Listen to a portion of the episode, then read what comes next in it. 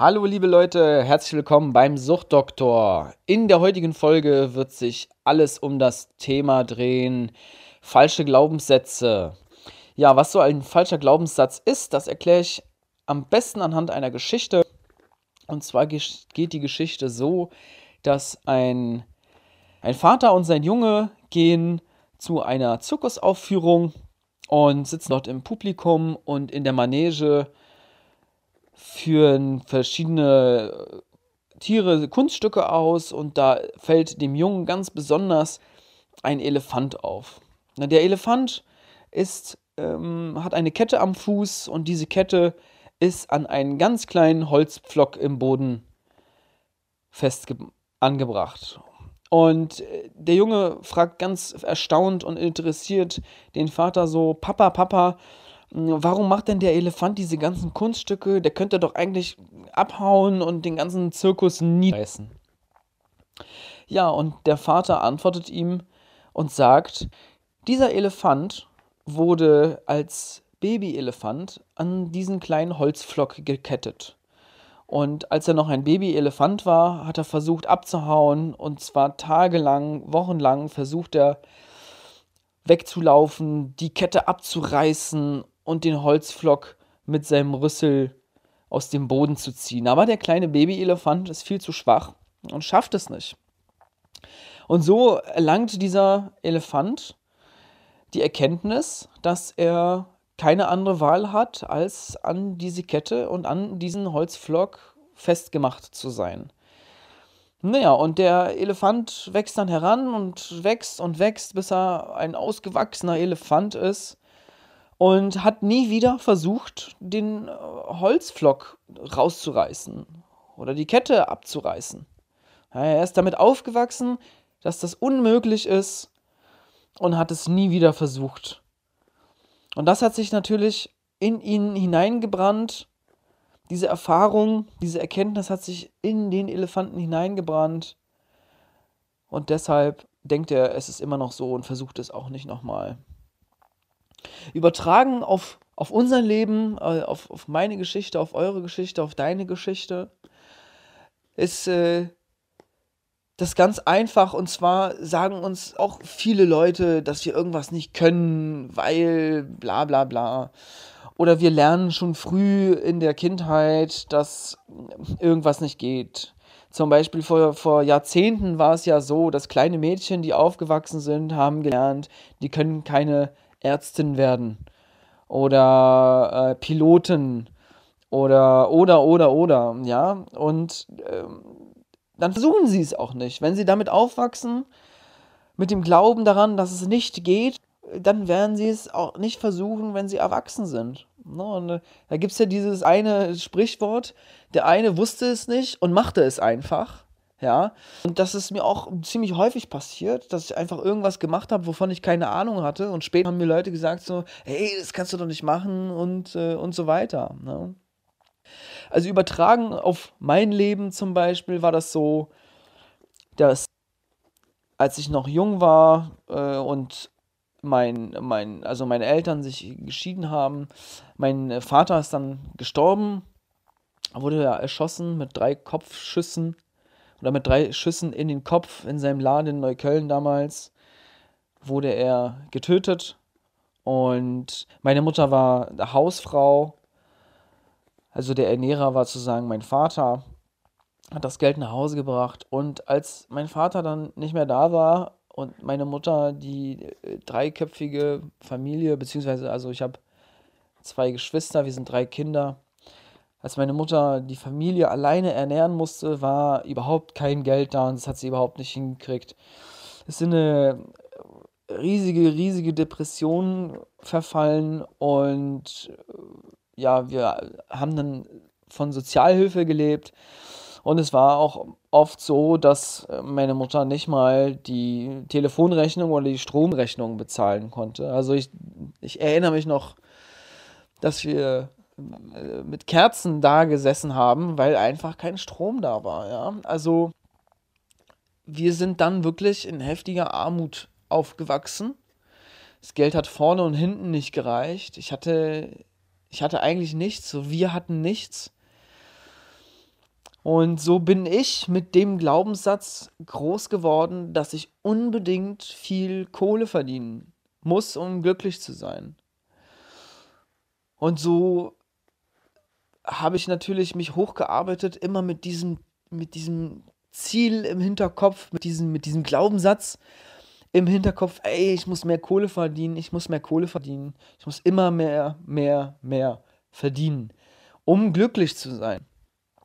Ja, also es hat, also viel hat nicht ausgereicht, ich musste immer mehr, immer mehr verdienen. Das, und egal, ob mich jetzt der Job glücklich macht oder nicht, das war nicht, äh, also mein Glaubenssatz war, mein falscher Glaubenssatz war äh, nicht, dass äh, mich die Arbeit glücklich machen muss oder die Menschen, sondern das viele Geld. Scheißegal, wie die Arbeit ist, scheißegal, wie, äh, ob mir das gefällt oder nicht. Das Geld ist das Wichtigste. Ja, und so kam es dann ja auch, dass ich als IT-Projektmanager also unverschämt viel Kohle verdient habe und am Ende hat mir das auch gar nichts gebracht. Nichts. Weil ich tot unglücklich war und ich wusste nicht wieso, ja? Ich hatte ich hatte alles. Wohnung, Motorrad, Auto, Markenklamotten, Urlaub, wann ich wollte und wohin ich wollte. Ähm, also wirklich ich habe mir eine Xbox gekauft äh, und das habe ich auf meinem Konto gar nicht gesehen, ja. Ähm, jetzt könnte man meinen, ja, du hast ja alles, aber ich war trotzdem unglücklich.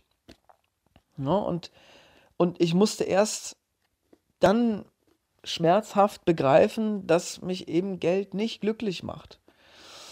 Äh, natürlich ist das wichtig, mh, mm, aber das ist so ein Ding, was mich wirklich sehr, sehr lange, also 15 Jahre quasi angetrieben hat. Ja, das Geld hat mich 15 Jahre lang an, angetrieben, bis zu einem Punkt, wo es dann nicht mehr ging einfach. Ne? Und ja, und bis, also bis zu dem Zeitpunkt habe ich ja auch gedacht, okay, ich muss ich muss noch mehr Geld verdienen. Das ist ja das Verrückte, ja. Ich war unglücklich, wusste aber nicht warum und dachte mir, okay, ich bin unglücklich, weil ich zu wenig verdiene. also es klingt bescheuert, ne? Äh, und ich habe versucht, noch, noch mehr zu verdienen, noch mehr. Und ich merkte dann so, ich, ich werde noch unglücklicher, weil ich kam der Lösung gar nicht nahe. Ich habe mich ja davon entfernt und äh, war auch gar nicht fähig, darüber nachzudenken und klar zu werden, äh, warum das überhaupt so ist. Ne? Bis ich dann eben auf die falschen Glaubenssätze gestoßen bin und ich dann den Mut hatte, über meine Vergangenheit nachzudenken, äh, über meine Familie nachzudenken, über mich nachzudenken, über meinen Vater nachzudenken, wie das denn alles so gekommen ist und konnte diesen falschen Glaubenssatz ablegen. Es funktioniert nur, wenn man sich wirklich Zeit nimmt und darüber nachdenkt, warum man denn auf eine gewisse Art und Weise sich verhält und welche Glaubens- und Gedankenmuster man hat. Und ja, na, das wollte ich euch zu falschen Glaubenssätzen mitteilen. Es gibt natürlich viele, viele andere noch. Äh, und die in der Kindheit zum Beispiel geprägt werden. Um, einer davon ist, äh, dass ich unfähig bin. Also wenn, wenn du zum Beispiel äh, als Kind irgendwas gepuzzelt hast oder irgendwas gebastelt hast, äh, sowas in der Art und, und die, die, die Eltern äh, haben dir immer geholfen, ja.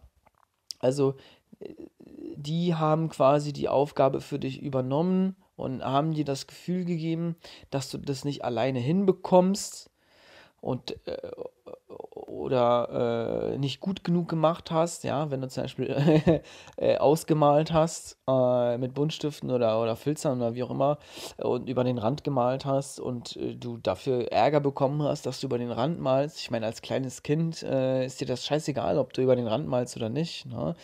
Da ist so die Bewertung der Eltern mit drin. Aber dort in der frühen Kindheit werden eben solche Gefühle oder Glaubenssätze geprägt, dass du unfähig bist, irgendetwas richtig zu machen. Und das verfolgt dich dann, das läuft unterbewusst, das, das wuchert da und äh, es prägt sich aus im Erwachsenenalter. Ja.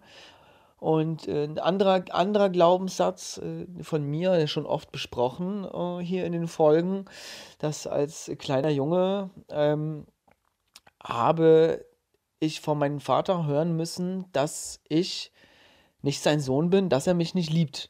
Und somit hat sich bei mir der falsche Glaubenssatz eingeprägt, äh, ich sei nicht liebenswert. Beziehungsweise, das ist nicht mal nur noch ein Glaubenssatz. Solch ein Erlebnis ist ein schweres Trauma. Das ist, du bist ein Kind. Du weißt gar nicht, was abgeht. Ja? Und da kommt jemand und lässt eine Bombe in deinem Herzen platzen. Äh, Im schlimmsten Fall immer und immer und immer wieder. Und das, man, das macht was mit einem. Ja, und als Kind versucht man damit umzugehen, irgendwie. Und ich sage dir, dass das schleppst du einfach mit. Das schleppst du die Jahre über mit. Und ich muss dazu aber auch sagen, dass ähm, das Zulassen dieser Erinnerung überhaupt, ähm, das hat mich, das hat mich zweieinhalb Jahre gekostet. Ja, das hat ewig gedauert, bis, bis ich das gecheckt habe überhaupt. Weil ja, wie hört sich das dann für euch an, ja, wenn, wenn ich das so erzähle? So, der Vater sagt sein, seinem, seinem Sohn, seinen Jungen, äh, er liebt ihn nicht. Das, das ist krass einfach. Das ist einfach krass. Und ich habe das nicht zu haben wollen. Ich wollte das nicht haben. Ich wollte nicht, dass es Teil von mir ist. Ich wollte das nicht zulassen. Diese Erinnerung war richtig tief vergraben und es hat sehr, sehr lange gedauert, bis ich überhaupt äh, in die Richtung gekommen bin, darüber nachzudenken und das auszubuddeln. Das hat mich richtig viel Schmerz und Zeit gekostet. Und ich weiß ganz, ganz genau, dass das anderen auch so geht. Und diese, diesen Schmerz überhaupt zulassen zu können, das ist eine Mammutaufgabe. Und dann ihn wahrhaben lassen, also Teil von sich werden lassen, ist auch nochmal eine Mammutaufgabe. Und das wirkt auf uns im Erwachsenenalter so heftig, ähm, dass, dass wir versuchen, das wegzudrücken. Es kommt immer weiter hervor und wir versuchen es immer kräftiger wegzuschieben.